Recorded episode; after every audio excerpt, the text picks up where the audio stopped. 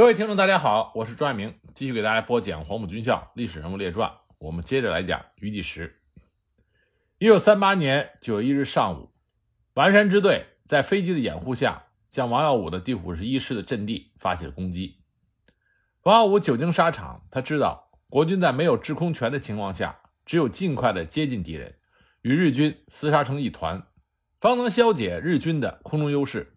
所以，王耀武命令部队将日军放到五十米之内再开火。完山支队不知是计，当两军犬牙交错、厮杀成一团的时候，日军的飞机怕伤了自己人，不敢投弹，只好在空中无可奈何地兜着圈子。完山支队不愧是急入两府第九师团的一支劲旅，打起仗来异常的凶猛。加之居高临下，幺五幺旅被截成数段，因为伤亡过重，阵地过宽，又没有攻势可守，幺五幺旅只好退到西岭地区构筑阵地。就在幺五幺旅陷于苦战的时候，王耀武第九十一师与完山支队也拼成了胶着状，加上头顶又有敌机盘旋。无法抽出兵力前往增援。为了策应幺五幺旅，王耀武命令三零五团占领背后山、张家坪、罗思旋、毛家山一线阵地；三零六团在东西古岭间担任侧面阵地的构筑。三零六团分出一个营，由凤凰桥向王家山等地搜索前进，以便于攻敌侧背，消灭日军。该营在王家山王村的前方，与完山支队一部三百多人遭遇。该营发起了猛烈进攻，日军被迫后退，国军乘势就占领了小民山。但这一部分日军竟然凭险顽抗，再不退让，战到天黑。为了避免被敌吸引，造成不必要的损失，王友命令该营利用天黑后撤，归回原队。此时，完山支队正全力地扑向民山，大有切断金官桥守军后路之势，形势危急万分。薛岳一面命令欧震的第四军、李汉魂的第六十四军、李玉堂的第八军加紧撤退，一面连呼余第时的七十四军军部。电话接通之后，薛岳对着余第时又是一顿劈头盖脸的臭骂。薛岳说：“余军长，你部屡屡增援不利，是何道理？我现在命令第七十四军全部开往岷山，一个不留。听着，你若再往后退，再不给我拿下岷山。”前方的部队撤不下来，我就军法从事。于第时被逼上了绝路。完山支队如此猖獗，他的七十四军虽然屡次增兵，但还是一败再败。可如今岷山阵地的情况一天比一天严重，完山支队的援兵还在源源不断的增加。金官桥几个军撤往二线阵地，困难重重，险象环生。如果不能在规定时间内夺回岷山，若是敌人的大批援兵赶到，那整个第一兵团数月以来精心布置的防线就会全线崩溃，后果将不堪设想。那余第时可就成了千古罪人。想到这里，余第时对薛岳的粗暴态度也多了几分理解。将心比心，换位思考，若是换了自己，在薛岳的这个位置上，态度也好不到哪里去。余第时就豁出去了。他放下电话之后，立即下达命令，命王耀武五十一师固守原阵地。待冯胜法第五十八师到达之后，合力围歼完山支队。余第时这个时候对完山支队那是恨之入骨。还有一个原因，那就是一九四二年一月，余第时在任第八十八师师长，率部参加一二八淞沪抗战的时候，在庙行镇遇到的对手正是第九师团。那次在八二八师的沉重打击下，第九师团也遭受了重创，可是余第时的八二八师也伤亡不小。正是在那次战斗中，他腹部受重伤，肚肠穿孔。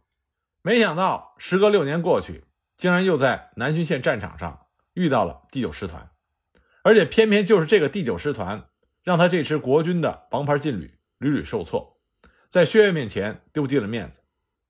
新仇旧恨涌上心头，于志时这个时候也发狠了，他在心里暗暗下定决心，不吃掉完山支队，他誓不为人。于律时亲率全军。急赴岷山，出发前，他通令全军，命令各部不计伤亡，全力以赴，务求全歼完山支队，誓死夺回岷山阵地。这个时候，岷山阵地上情况更加的危急，在飞机大炮的掩护下，完山支队骑兵步兵全线出击，中国守军北背山阵地一度失守。完五五十一师面对优势之敌，既要攻击又要防守，伤亡极其惨重。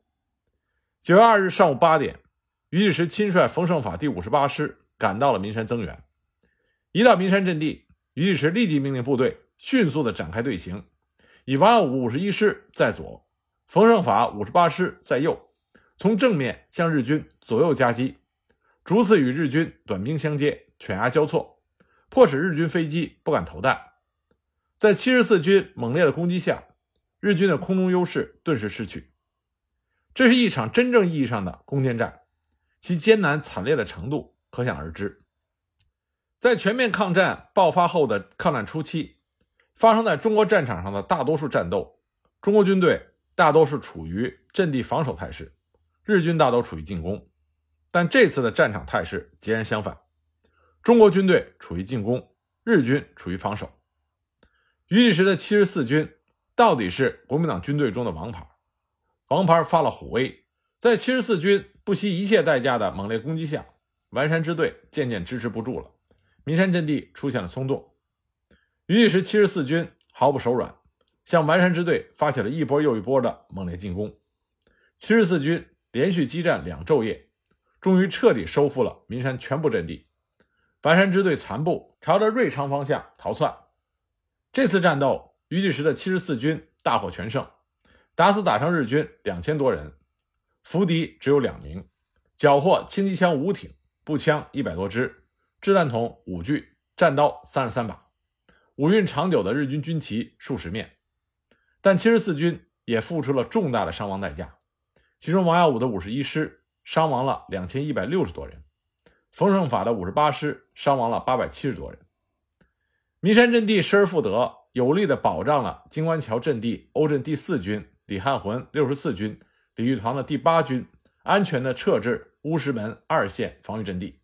稳住了全线阵地，迟滞了日军的行动，为薛岳部署即将到来的万家岭大捷赢得了充裕的时间。一九三八年秋天的万家岭之战，国军调集了重兵围歼孤军深入的日寇幺零六师团。那么具体要说万家岭大捷呢，先要说一说日军的这支幺零六师团。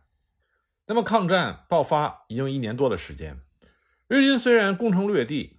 但是与国军历次的交锋，侵华日军中的老兵损耗也很大，所以他势必要补充很多的新兵，以及增加新设的师团参战。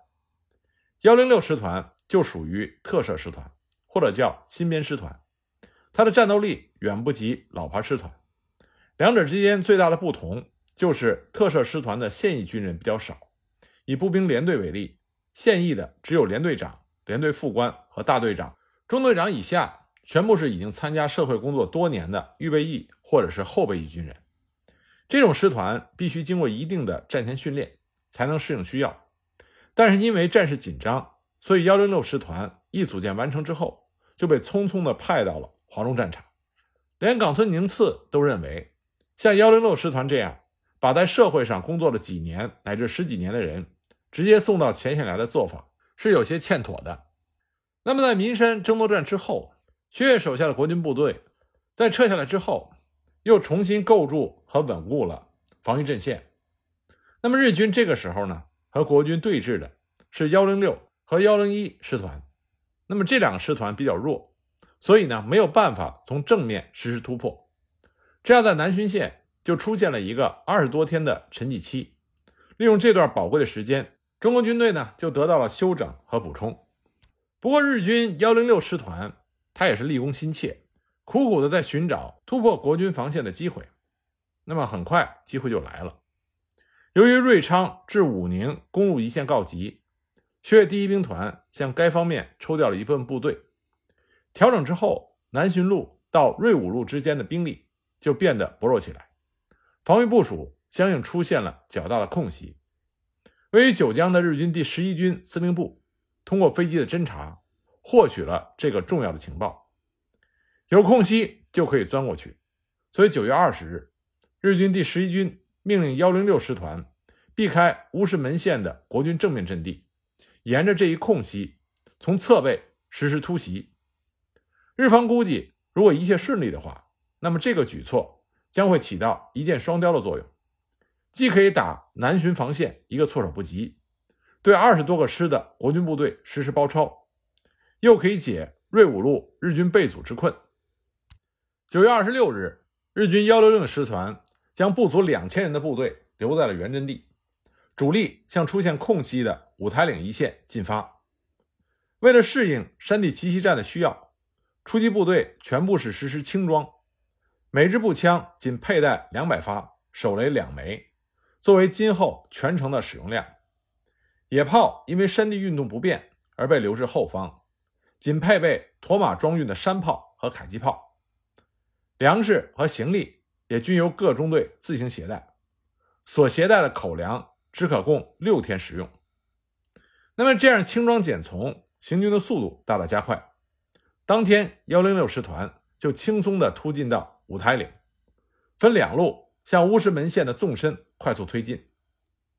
九月二十七日，日军幺零六师团的先头部队被防线左侧背的越军一部所发现，并且加以截击。但是在日军后续部队到达之后，越军支持不住，开始逐次向后撤退。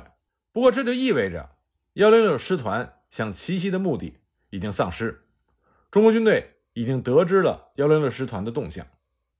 此前呢，薛岳的第一兵团已经减少了第一线的守备部队，增加了第二线的控制部队。这些控制部队集中在德安附近，是薛岳能够掌握和调遣的主要的机动兵力。而七十四军也在其中。其实，在岷山作战结束之后，蒋介石曾经亲自给薛岳打电话，要把七十四军调到长沙进行休整。薛岳当时直接答复。调不下来，蒋介石再催说：“七十四军在岷山伤亡甚大，应调下来整补。”薛岳再次复电，他说：“赣北各军作战时间都比七十四军长，伤亡都比七十四军大，各军都没有调下去休整，对七十四军也请暂缓调下休整。”就这样，七十四军最终被留在了德安。虽然之前薛岳打电话一而再、再而三的。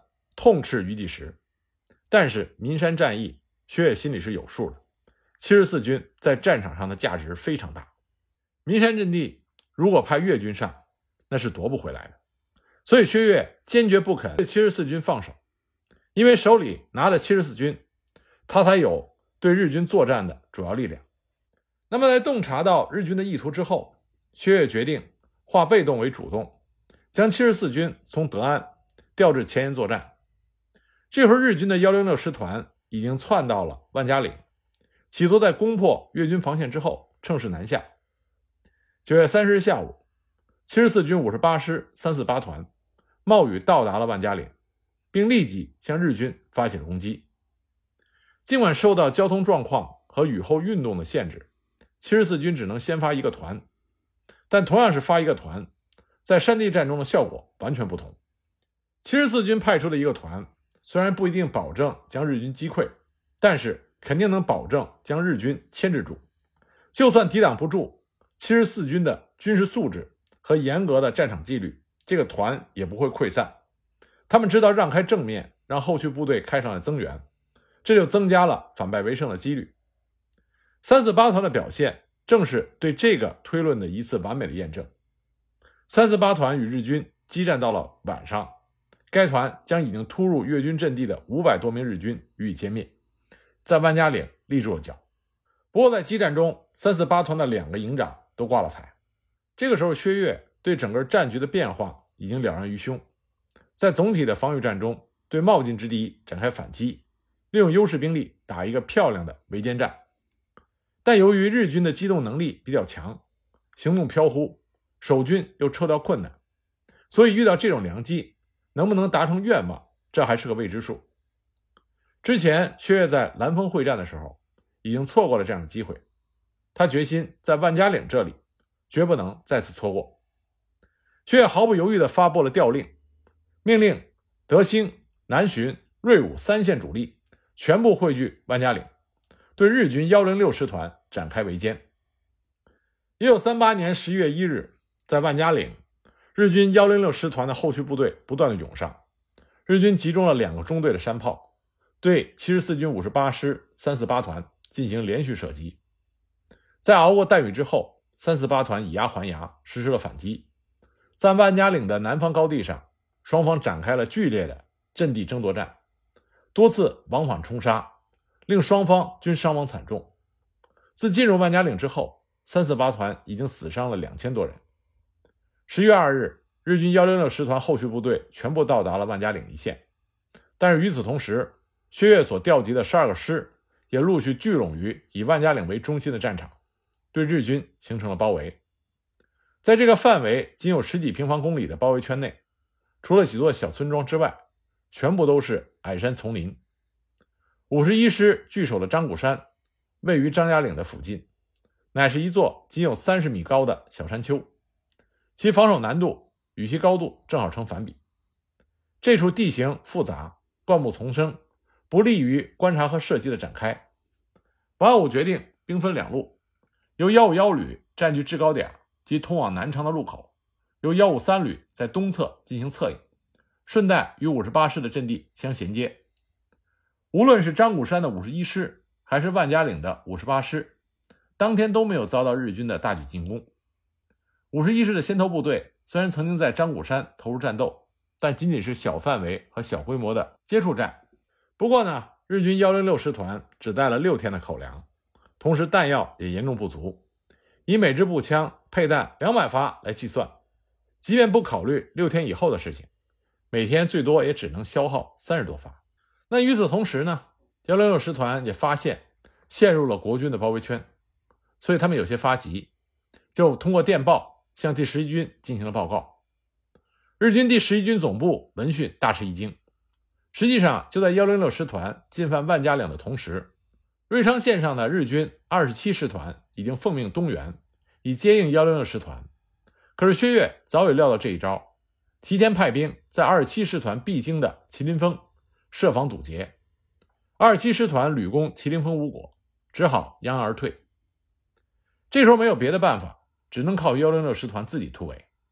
十月三日，幺零六师团以主力阵容。向七十四军五十一师发起了进攻，重点在幺五幺旅的正面，意图相当明显，就是企图从这里撕开南下的口子。从拂晓到黄昏，幺五幺旅遭到了十余次的猛扑，道旁的每一座山头都经过殊死的争夺。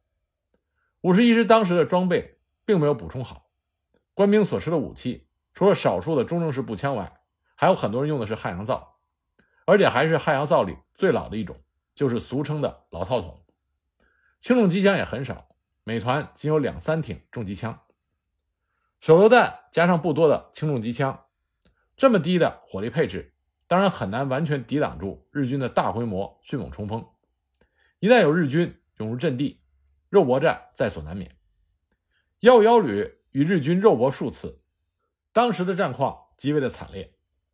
幺五幺旅也算是见过世面，但是那次战斗的剧烈程度是他们从来没有经历过的。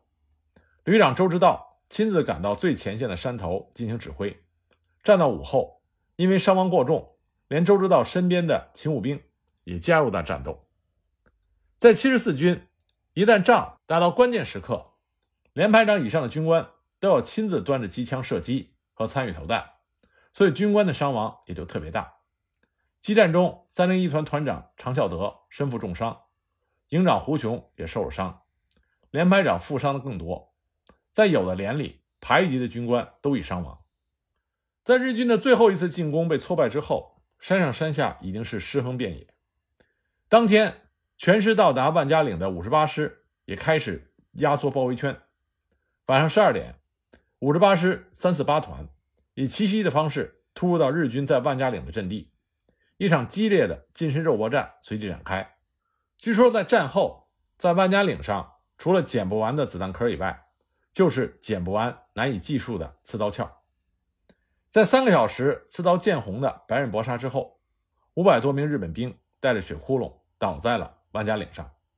三四八团成功的占领了建卢苏以西的高地。不过，拿下来的新的高地在防守上并不占有优势。这处。受到万家岭制高点以及西侧高地日军的辐射，但是三四八团守住了，日军反攻了七八次，每次都只能是无功而返。从十一月三日起，幺零六师团的后勤补给已经呈现出严重的不足。尽管十一军采取了飞机空投粮食和弹药的办法，然而对解决困境而言，不过是杯水车薪。张古山方向突围的失败和万家岭部分高地的丧失，犹如雪上加霜，让幺零六师团惶惶不可终日。眼看着要全军覆没，那么幺零六师团自然要倾尽全力，试着要逃出升天。还是张古山，幺六师团决定绕开正面，从侧面。对国军的幺五幺旅进行迂回包抄，结果没想到和幺五三旅的防御阵地撞个正着。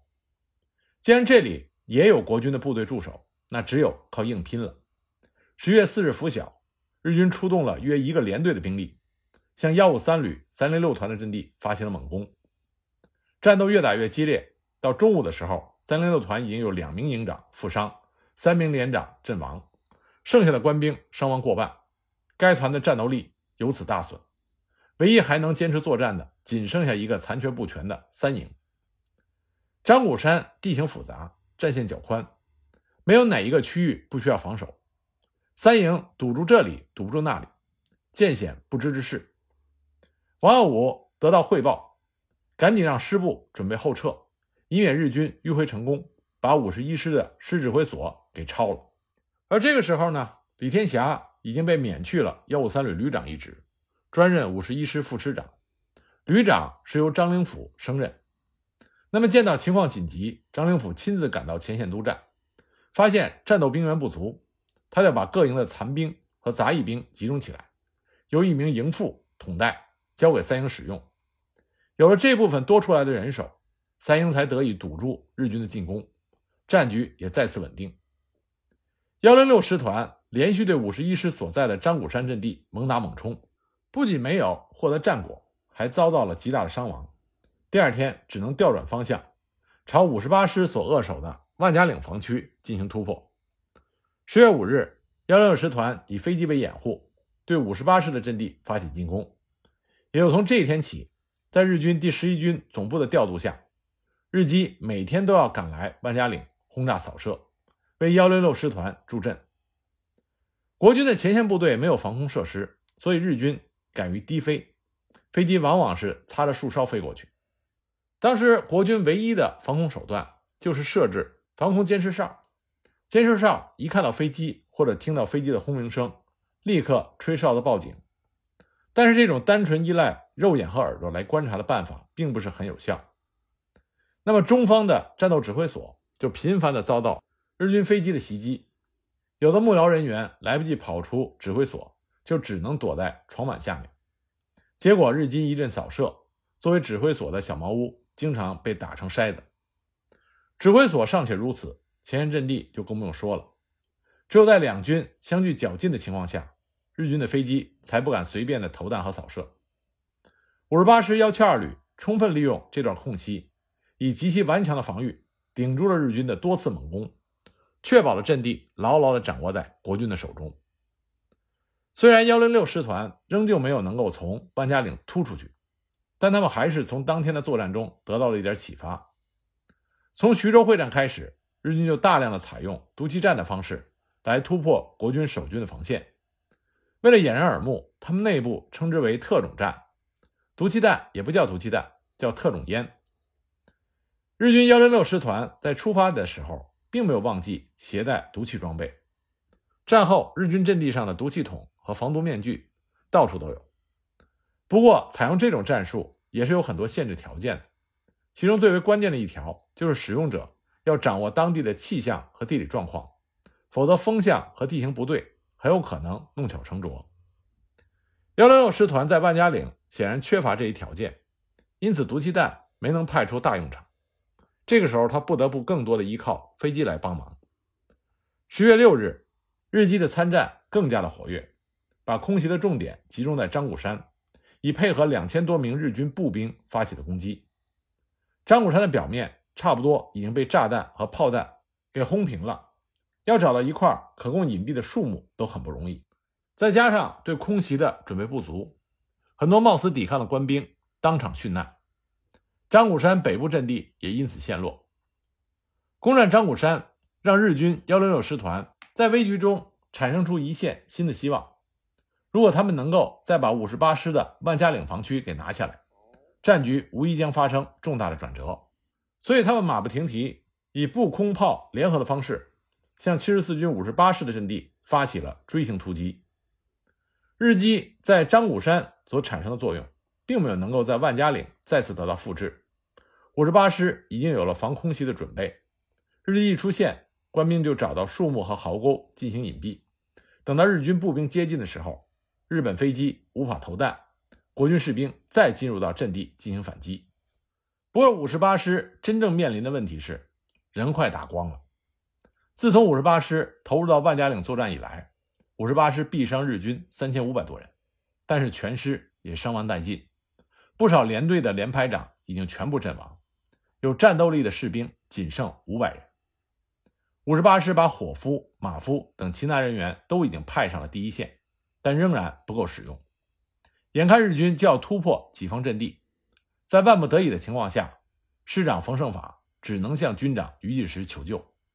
可是于继时手里的预备队也用光了，唯一能够使用的是军警卫营。当时为了便于观察战场变化和调整部署，军师指挥所距离前线都很近。这在无形中就增加了指挥机关遇袭甚至被吃掉的危险。万家岭战役开始的时候，日军幺零六师团派出的游击分队就曾经渗入到越军的军团司令部附近，并且从数百米外发起了袭击。余继时知道，一旦警卫营离开，军部就有可能面临莫测的危险，但他还是一咬牙，把警卫营的两个连拨给了冯胜法，只留下一个班来警卫军部。两个警卫连就有两百名生龙活虎的士兵，对于前线来说犹如雪中送炭。经过一番激战，五十八师终于守住了阵地。至此，日军的幺零六师团已经伤亡过半，无力继续向外拓展、突破范围，只能就地转入防御，固守待援。幺零六师团要援兵，可是日军第十一军却拿不出来。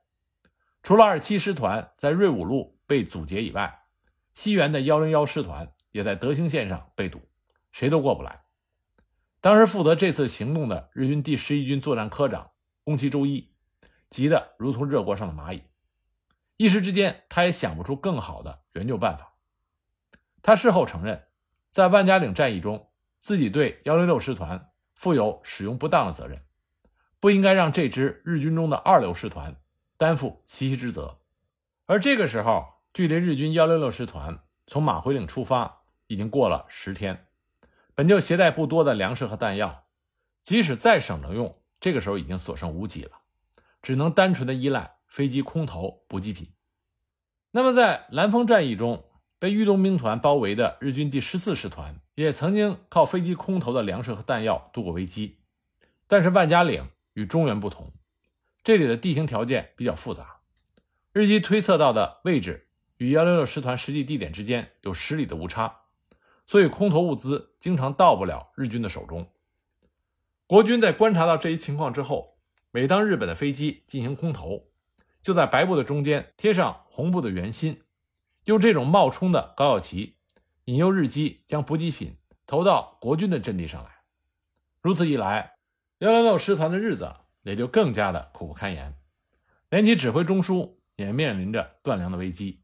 那么，在攻守态势上，尽管日军幺零六师团已经夺得了张古山，但这仅限于内圈，在外圈重叠补上的国军部队已经形成了四层包围。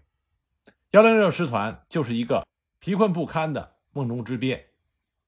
一看时机已经基本成熟，十月七日，薛岳命令从四面缩小包围圈，对幺零六师团发起全线的总攻。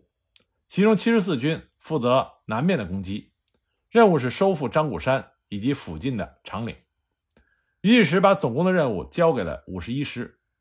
王安武在战前召开了会议，研究了进攻方案。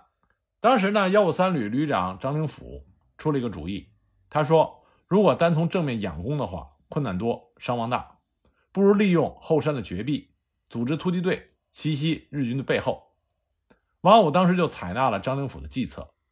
张灵甫从三零五团中挑出了五百精兵。组成了实施奇袭的突击队。为了增加他的胜算，王耀武还把三零二团增配给幺五三旅，这样张灵甫就指挥着三个团实施主攻。那缺了一个团的幺五幺旅，则改为预备队。那么张灵甫所指挥的主攻，最后的战况如何呢？我们下一集再继续给大家讲。